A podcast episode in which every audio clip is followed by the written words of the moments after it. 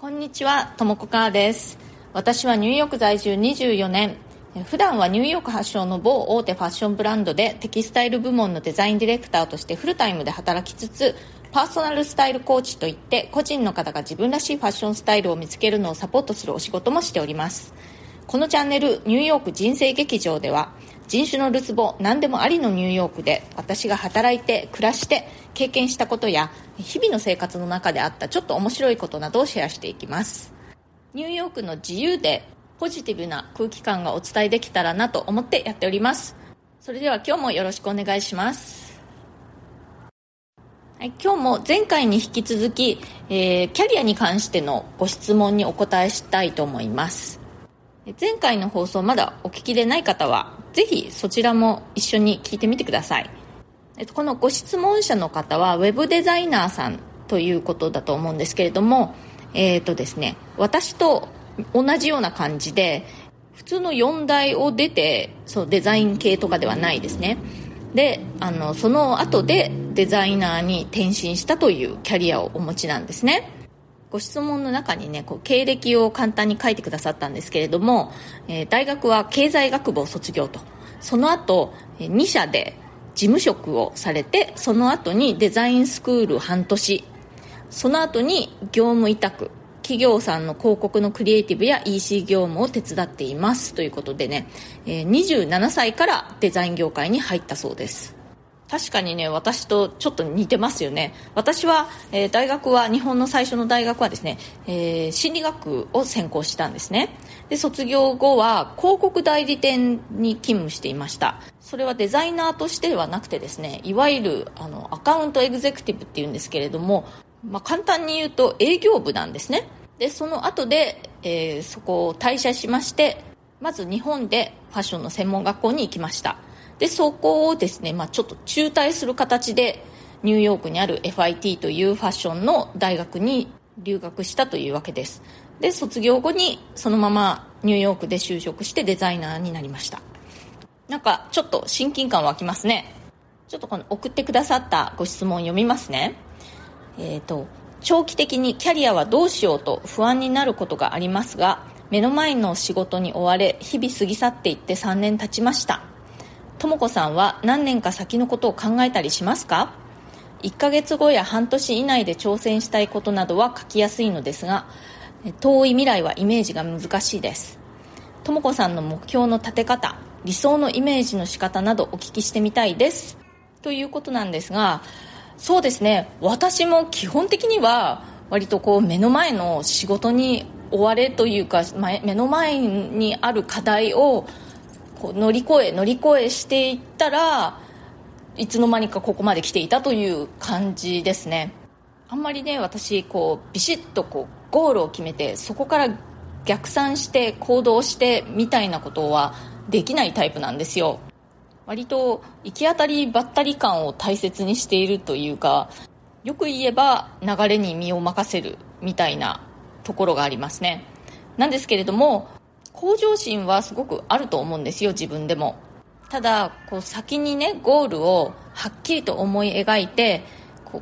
う綿密に計画を立ててそこまでたどり着くみたいな感じというよりはこう現状が何か違うなもっと良くなれるはずだみたいな感じのその違和感みたいなところから行動がスタートすることが多いかなと思いますね。でその後いろいろとこう試行錯誤があってだんだんと自分の中で何かがこう確信に変わっていく。そしてそこから集中してそれに向けてガッと頑張ったりすることはあります。だからその試行錯誤してる間っていうのは割とこう無駄なことをいっぱいしてしまったりすることも多いですね。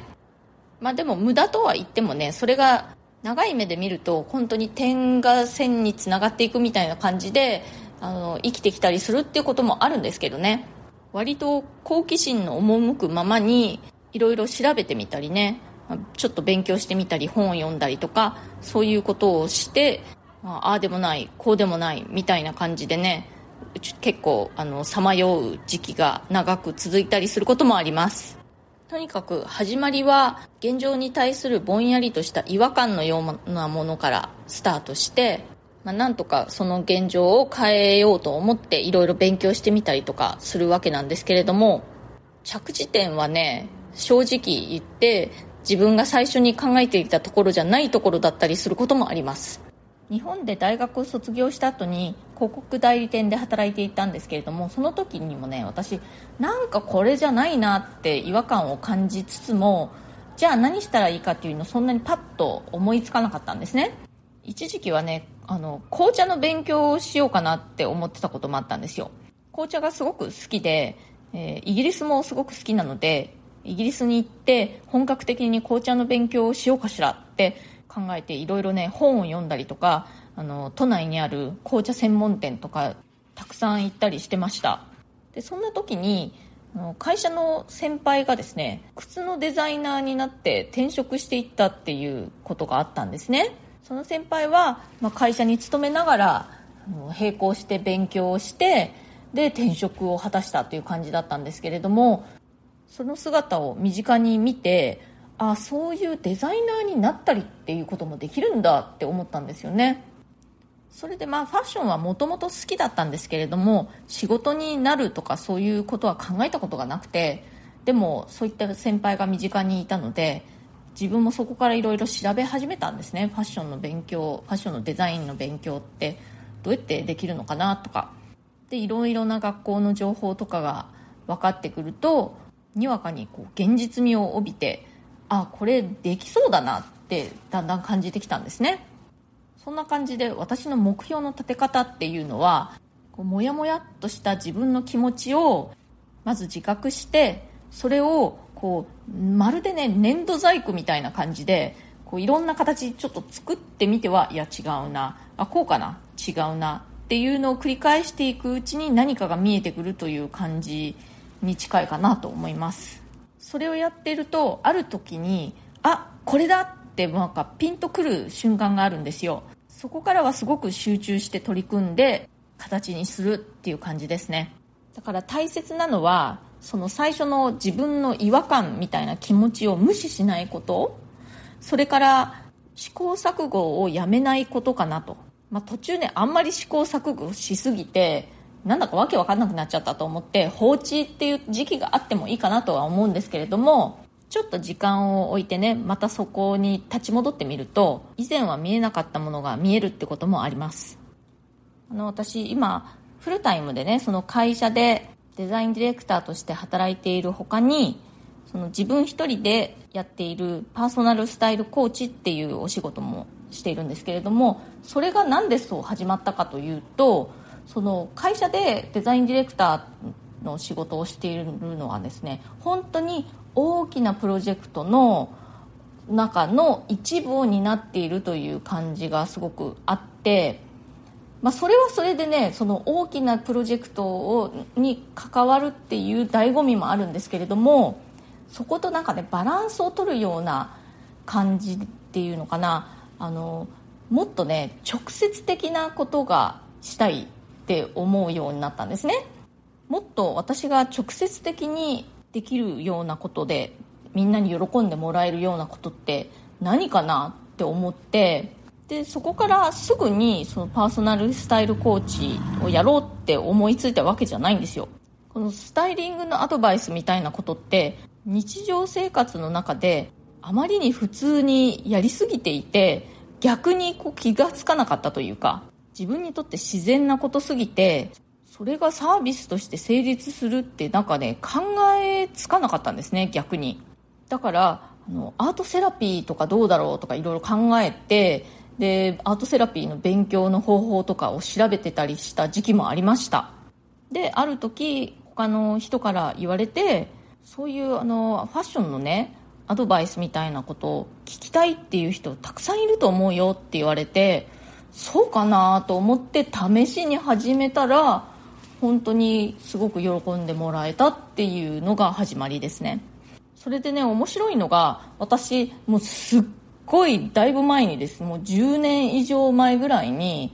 ニューヨークの FIT というあのファッションの大学私がファッションデザインを勉強した大学でパーソナルスタイリングのコースを取ってたことがあるんですね。まあ、多分もともとだから興味はあったとは思うんですけれどもそのコースもねその全部終了せずに私途中でやめちゃってるんですよね。なんですけれどもここに来て伏線回収というか、まあ、点と点が線につながったって感じがします。このご質問者の方ですけれども長期的にキャリアはどうしようと不安になることがありますがっていうことなんですけれどもその不安な気持ちっていうのをね無視しないでいろいろ試行錯誤してみるといいと思います。本当私がさっき言ったようなその粘土細工をいろいろこう作ってみては違うな。こうかな？違うな？っていう感じでやるイメージですね。でねそこでもう一つ大事なことがあってそれはその試行錯誤をしている時にねあんまりそれを周りに発表しなくてもいいよっていうことなんですね、うん、発表しなくてもいいよっていうよりはむしろそのそういう段階では外野からのこう心ない批判とかねそういうコメントみたいなものからその自分のやっている不細工な粘土細工をねこう守るという方が大事かなと思います。できるだけ一人で自分と向き合って粘土細工作ってみるといいと思うんですよね。それか本当に安心して気持ちをさらけ出せる相手だけに自分の試行錯誤中のね不細工な粘土細工は見せるようにしましょう。何それ不細工下手くそとか言わない相手っていうことですよ。あなんか作ろうとしてんだね。いいねいいねって応援してくれるような相手だけにシェアしましょう。その長期的なキャリアについて今はっきりとねこうしたいっていうことが思いつかないとしても諦めず試行錯誤を続けたりねあとはこう本当にあのアンテナを張っておくというか情報収集とかを続けているとある時にあこれだそうだ私こういう風にしたいんだって思う時が来ると思いますよ。そう思えたらそこに向かって頑張ってみるといいんじゃないでしょうか。実際にねあの未経験から社会人経験を経てデザイン業界に入っていったっていう実績があるわけですからこれだって何か決めたら頑張ることができる方なのかなと思います。頑張ってください。はい。えっとまたリスナーの方からたくさんあのコメントをいただいていますのでえお礼を申し上げたいと思います、え田中恵子さん、え同時通訳者英語コーチの方。え三日坊主は上等ですということでね。あの私は何をやっても続かないので子供の頃はせめて三日坊主を目指しなさいと親に言われてましたということで面白いですね。あの皆さんこのね田中恵子さん Voicy のパーソナリティでもあるんですよ。チャンネル名は田中恵子の夢を叶える英語術というのでえーと、田中恵子さんご自身の経歴もなかなかちょっとねユニークというかもともと不登校だったらしいんですけれどもその後、まあ、留学されてであの日本トップクラスの同時通訳者になられたという方でねあのお話がすごく面白いのでおすすめです。私の放送をお聞きの方は英語に興味のある方もいらっしゃるかなと思うのでぜひねあの合わせてお聞きください。別にこれ私あの田中さんに頼まれたわけでも何でもないんですけども本当にあの本心からすごく面白いチャンネルだと思うのであのぜひ聞いてみてくださいね。えそれからかなさんありがとうございます。ゼロ日坊主という言葉に笑ってしまいました。ということでそうゼロ日坊主よりも三日坊主の方が偉い。え TM さんいつもありがとうございます。えしんさん初めてコメントくださったということでありがとうございますから、え、ー、と、ペンネームにゃんこさん。パーソナルカラー等の診断系のことに関してのご質問があったんですけれども、またこのカラーのことね、別の放送で改めてお話できたらなと思います。そ診断系のね、相場っていうのはね、まあ、本当にいろいろ様々ですからね、私もちょっと一概には答えられないという感じなんですけれども、選ぶ時のポイントは、のそのサービスを提供している方のことを信用できそうかどうかっていうことですね。まあ、お友達とか実際にその方のサービスを利用した人からのおすすめなんかがあるとすごくいいと思うんですけれども、まあ、そうじゃないにしてもその方が例えばまあブログとかねツイッターとかで発信されてるとしたら、まあ、YouTube とか何でもいいんですけれどもその言ってることが納得いくかどうかっていうことが大事だと思いますね。資格っていうのは本当にあんまり当てにならないと私は思います。それからとも子さんあ同じ名前ですね。副業をやるなら本業とは異なるものがいいですということでそうですよね。私もそう思います。それからレイさん同じく副業と本業が一緒だとちょっと息切れするんじゃないかと。コメントくださった皆さん本当にありがとうございます。え今日はそろそろこの辺で終わりにしたいと思います。今日のニューヨーク人生劇場いかがだったでしょうか？それからこんな感じで質問やリクエスト相談なども受け付けていますので私に何か聞いてみたいという方はぜひあの私のプロフィールの欄に質問のリンクが貼ってありますのでそちらをご利用ください。ニューヨークのことやファッションのことデザイナーとしての生活のこと海外で働くこと海外で暮らすことキャリアチェンジのこと人生で何かチャレンジしてみたいなどなど私がお答えできそうなことであればこの放送を通じてできるだけお返事していきたいと思います。今日も最後まで聞いてくださってありがとうございました。今日ね猫図がなんか遠くの方でうにゃうにゃ言ってたような感じしたんですけれども聞こえましたかね？聞こえた方はラッキー。そうだあとウィーケンドですね。あの Have a nice weekend それではまた次回。ともこかーでした。